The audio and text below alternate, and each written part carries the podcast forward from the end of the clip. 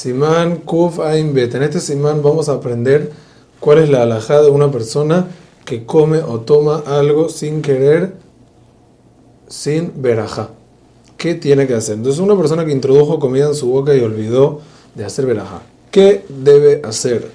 Entonces, en caso que se trate de líquido, que es lo primero que habla el Shulchan que no tiene cómo expulsarlo y volver a tomar porque se pone feo, y su boca está llena y no tiene cómo decir la verajá, puede tragar y después bendice verajá jarona, obviamente. Esto dicho es solamente si no va a tomar más o no tiene más líquido. Pero en caso que tiene más líquido y va a tomar más, lo mejor es botar el líquido y no tragar sin bendecir y luego volver a tomar.